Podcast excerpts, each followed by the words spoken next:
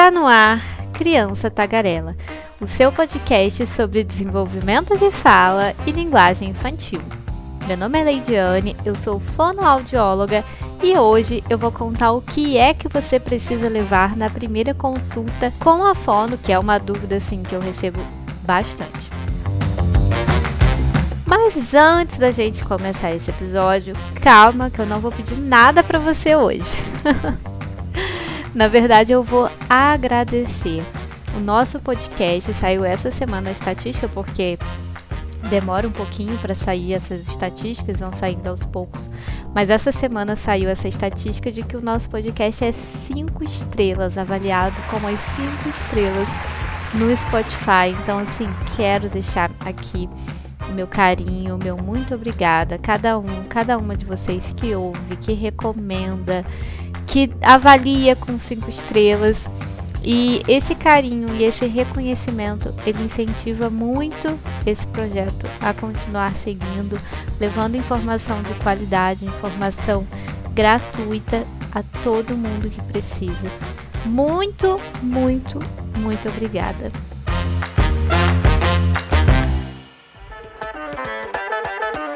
E agora, respondendo a pergunta, assim, de vez em quando eu vejo essas, as pessoas com essa dúvida, ou essa dúvida chega até mim, algumas pessoas perguntam para mim, que é, a criança, o filho ou a filha vai começar na fono, vai ser o primeiro dia.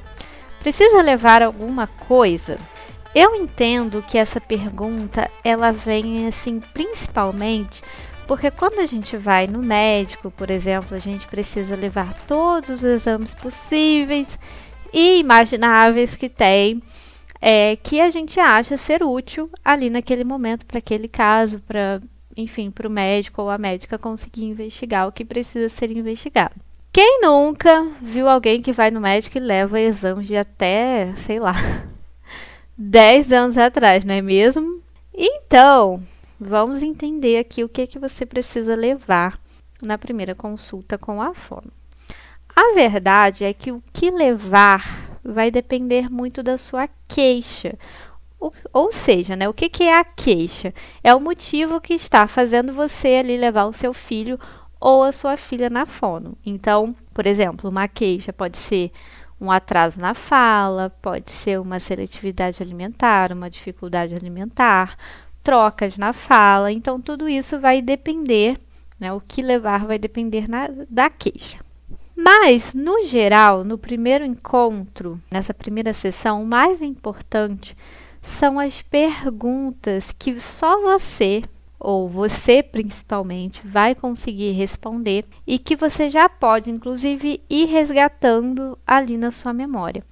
Porque o que acontece é que às vezes a gente pergunta uma coisa e aí os pais, né, vocês são pegos de surpresa com aquilo, com essa pergunta, por exemplo. Daqui a pouco eu vou dar já exemplos de perguntas. Mas a gente faz uma pergunta e você, hum, poxa, se eu tivesse tempo para perguntar, para pesquisar, para perguntar alguém, ainda mais que hoje em dia tem é, fotos, tem registro de vídeo. Então, ah, eu tinha um vídeo gravado disso, mas eu preciso ter tempo para procurar, enfim. Então, são coisas que você já pode ir resgatando na sua memória ou até mesmo na memória do seu celular e do seu computador. A primeira consulta com a fono costuma ser uma consulta que a gente chama de anamnese que, que, é isso? Que nome esquisito é esse? Maionese, anamnese? Não estou entendendo nada. Calma, nada mais é do que uma entrevista com várias perguntas a lá Sherlock Holmes que a gente faz para entender um pouquinho mais a fundo o caso. Então, que tipo de perguntas são feitas nesse momento? E aí você já aproveita para anotar, para ir pensando sobre as respostas dessa pergunta, que eu acho que vai ser bem legal, bem interessante você já ali ter tido um tempo para refletir sobre elas. Normalmente eu faço perguntas então sobre a gravidez, como que foi a gravidez, como que foi o parto, para entender qual foi o contexto que trouxe essa criança no mundo, se pode ter acontecido alguma coisa no parto ou assim que essa criança nasceu, por exemplo, ter nascido um bebezinho prematuro já é um fator de risco para algumas alterações. Então, é importante entender todo esse contexto para já ir associando com possíveis alterações ou não que a criança apresente naquele momento para mim. Eu também pergunto sobre os exames que o bebê realizou nesse momento ali do nascimento. Então, existem vários, né? Tem o teste do pezinho, enfim, mas normalmente eu pergunto sobre esses também. Mais específico da fono, eu pergunto sobre o teste da linguinha, que é para a gente ver se o bebê tem ali um frênulo que é um frênulo encurtado, e também sobre o teste da orelhinha, que vai dizer se naquele momento em que foi realizado o exame, a cóclea do bebê, que é o órgão da audição do bebê, vamos dizer assim, estava funcionando ou não. E tudo isso oferece já dados muito importantes e dados muito relevantes. Só um exemplo do teste da linguinha. Então, uma criança chega com dificuldade em falar o fonema, o som do L, o L. E esse é um som em que a criança precisa levantar a língua para falar.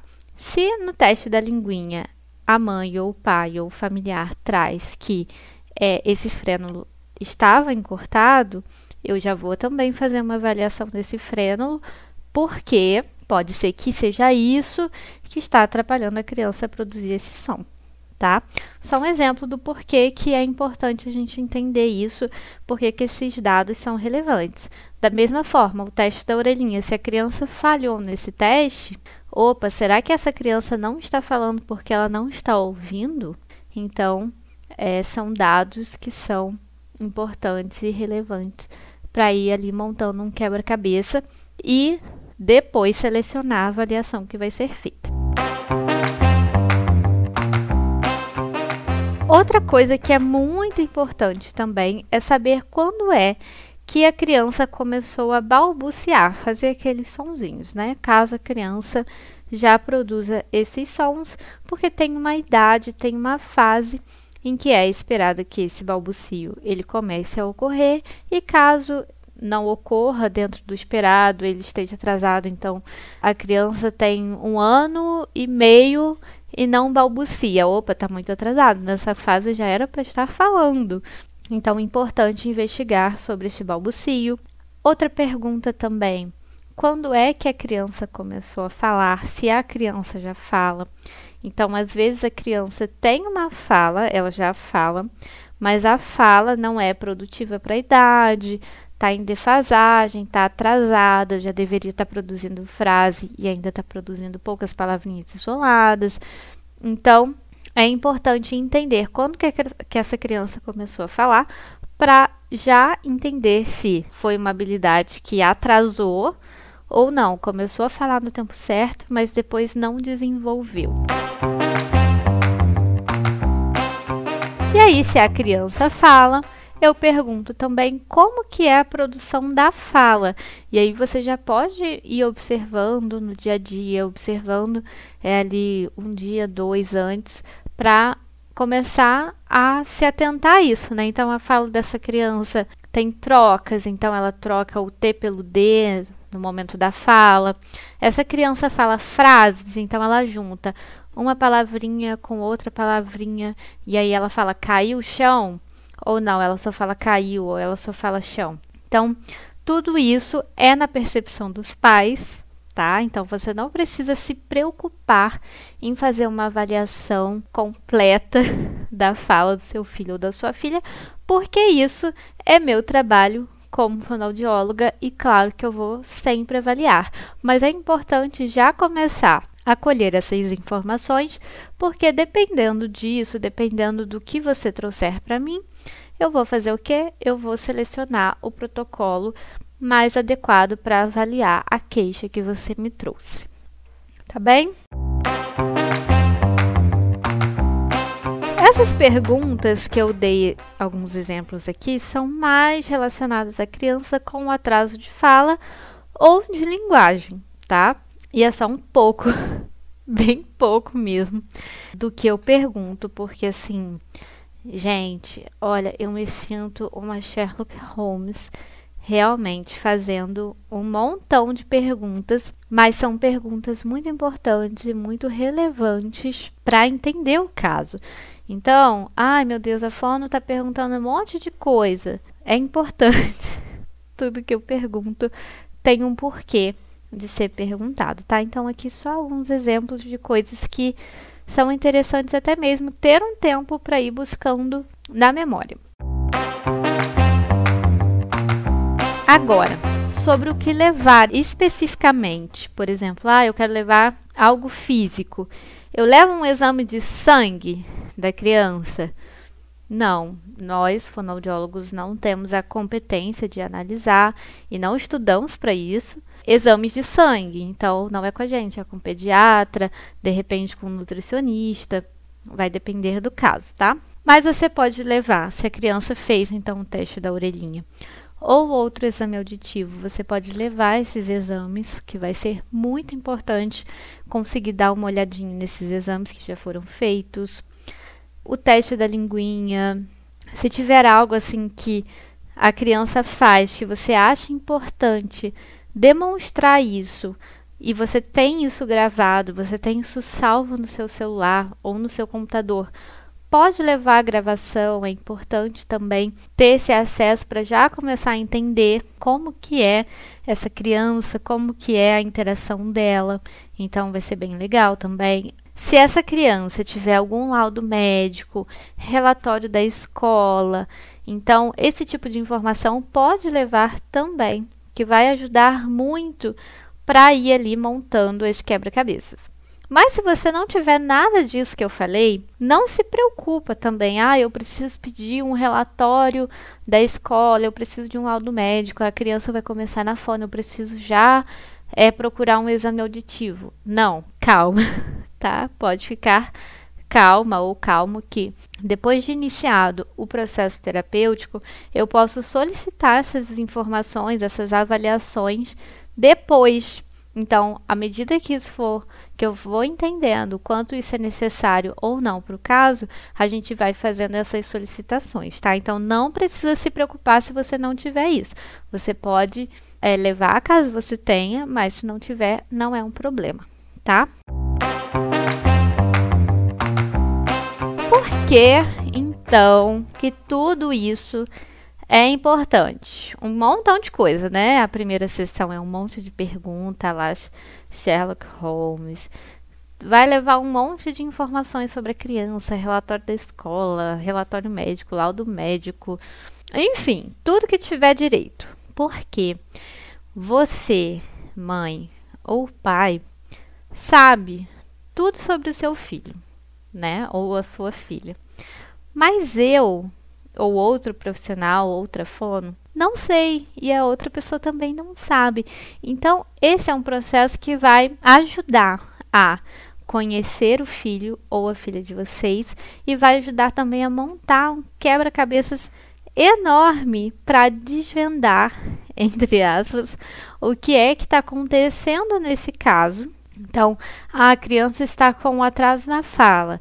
Então, essas informações vão ajudar a desvendar esse caso. E além disso, olha só, muito Sherlock Holmes, né? e além disso, vão ajudar também no próximo passo, que é a seleção dos protocolos adequados para avaliar a criança, para avaliar essa queixa. Então, é a partir dessa entrevista inicial que é feita essa seleção. Então, vai ajudar muito, tá? Mas assim, se você já está com uma consulta marcada, se você já vai iniciar um processo terapêutico fonoaudiológico, abre seu coração.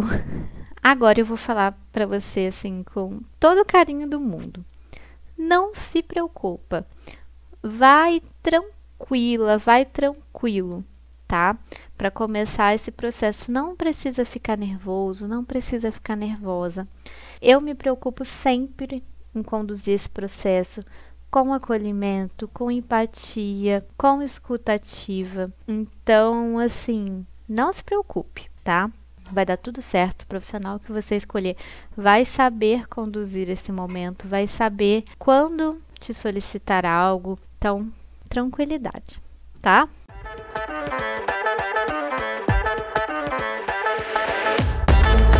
Muito obrigada a você que ficou até o final desse episódio para entender mais sobre esse assunto, para entender o que que você precisa levar. Espero que tenha ajudado assim diminuir um pouquinho de medo.